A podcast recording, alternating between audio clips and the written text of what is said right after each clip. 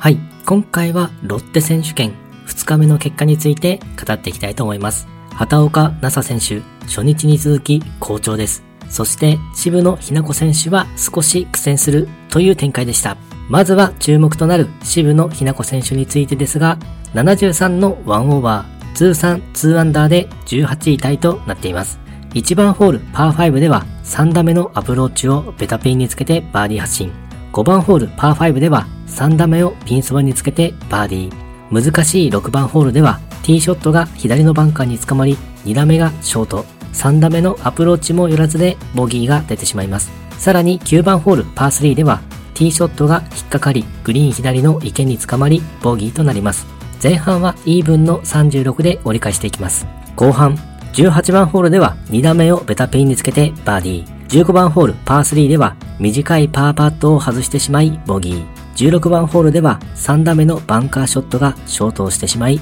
連続ボギーになってしまいます。3バーディー4ボギーというプレー内容でした。プレーを振り返っては今日はすごく悔しいラウンドだった。やっぱり伸ばしたかった気持ちがあったので残念。とコメントをしており、2日目に向けてはまだチャンスはあると思うのでしっかり明日も攻めるゴルフで頑張りたいと意気込みを語っていました。惜しいパットも多かったのですが、ミスをうまくリカバリーできない部分もあったりで、なかなかうまく噛み合わなかった感じでしょうか。ただ前半は非常にいい調子でプレーができているので、ゴルフの調子自体は悪くないという印象です。トップとは6打差、まだ2日間あるので、初日のようなバーディー量産のプレーが出てくると優勝争いをしていけると思うので、期待をしたいですね。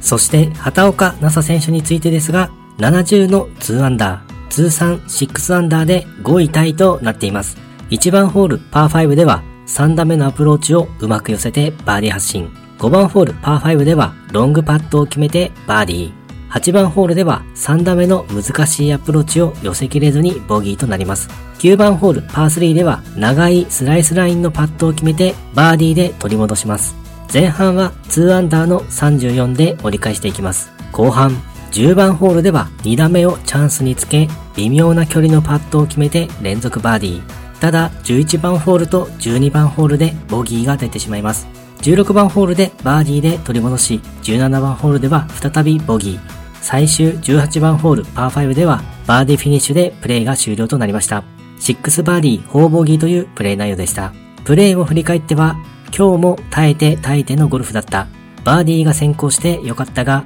ボギーが4つ出てもったいないところもあった。とコメントしており、2日目に向けては、最近3日目4日目が自分の中で課題なので、明日以降も1つずつバーディーを積み重ねていきたいと意気込みを語っていました。6バーディーと2日目も素晴らしいプレーとなりましたね。強風の中、集中してプレーできていたということで、ゴルフの調子もメンタル的にも良い雰囲気に思います。そしてトップとは2打差しかありませんからね。課題となっている決勝ラウンドのプレーについて克服していき、バーディーを量産、そして優勝を掴んでいってほしいですね。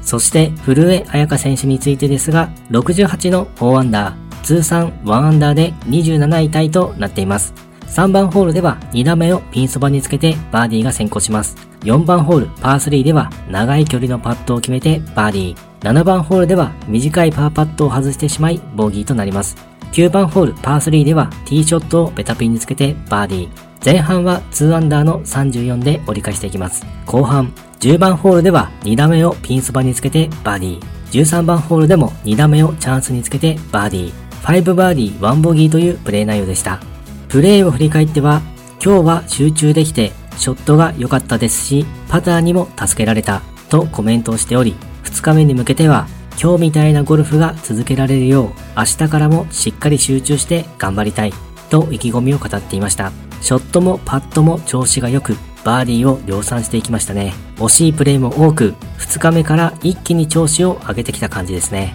風も読み切れているということで、古江彩佳選手であれば、最終日に向けて調子をさらに上げていける選手となるので、このまま残り2日間で順位を上げていってほしいですね。日本勢の選手の結果についてまとめてみます。畑岡奈紗選手は通算6アンダーで5位タイ、6バーディー4ボギーというプレー内容でした。渋野日向子選手は通算2アンダーで18位タイ、3バーディー4ボギーというプレー内容でした。古江彩香選手は通算1アンダーで27位タイ、5バーディー1ボギーというプレー内容でした。原エリカ選手も通算1アンダーで27位タイ、4バーディー3ボギーというプレー内容でした。順調にプレーをしていたのですが、最後の9番ホール、短めのパーパットを外してしまったのは惜しかったですね。ただ、微妙なラインで読みにくい雰囲気もあったので、難しいパットだったのかもしれません。そして西村優奈選手は通算1オーバーで47位タイ、3バーディー1ボギーというプレー内容でした。2日目はショットもパットも好調で、スコアを2つ伸ばしました。特に17番ホールの2打目は、あと数センチでショットインイーグルというスーパーショットがありました。そして、勝みなみ選手は通算8オーバーで126位タイ、1バーディー、5ボギー、2ダブルボギーというプレー内容でした。2日目、かなり大きくスコアを崩してしまったようですね。残念ながら予選落ちとなってしまいました。そして上原彩子選手も通算8オーバーで126位タイ、1バーディー6ボギーというプレー内容でした。そして野村春樹選手は怪我のため危険となっています。はい、今回はロッテ選手権2日目の結果について語ってみました。今回もゴルフの話がたくさんできて大満足です。それではまた。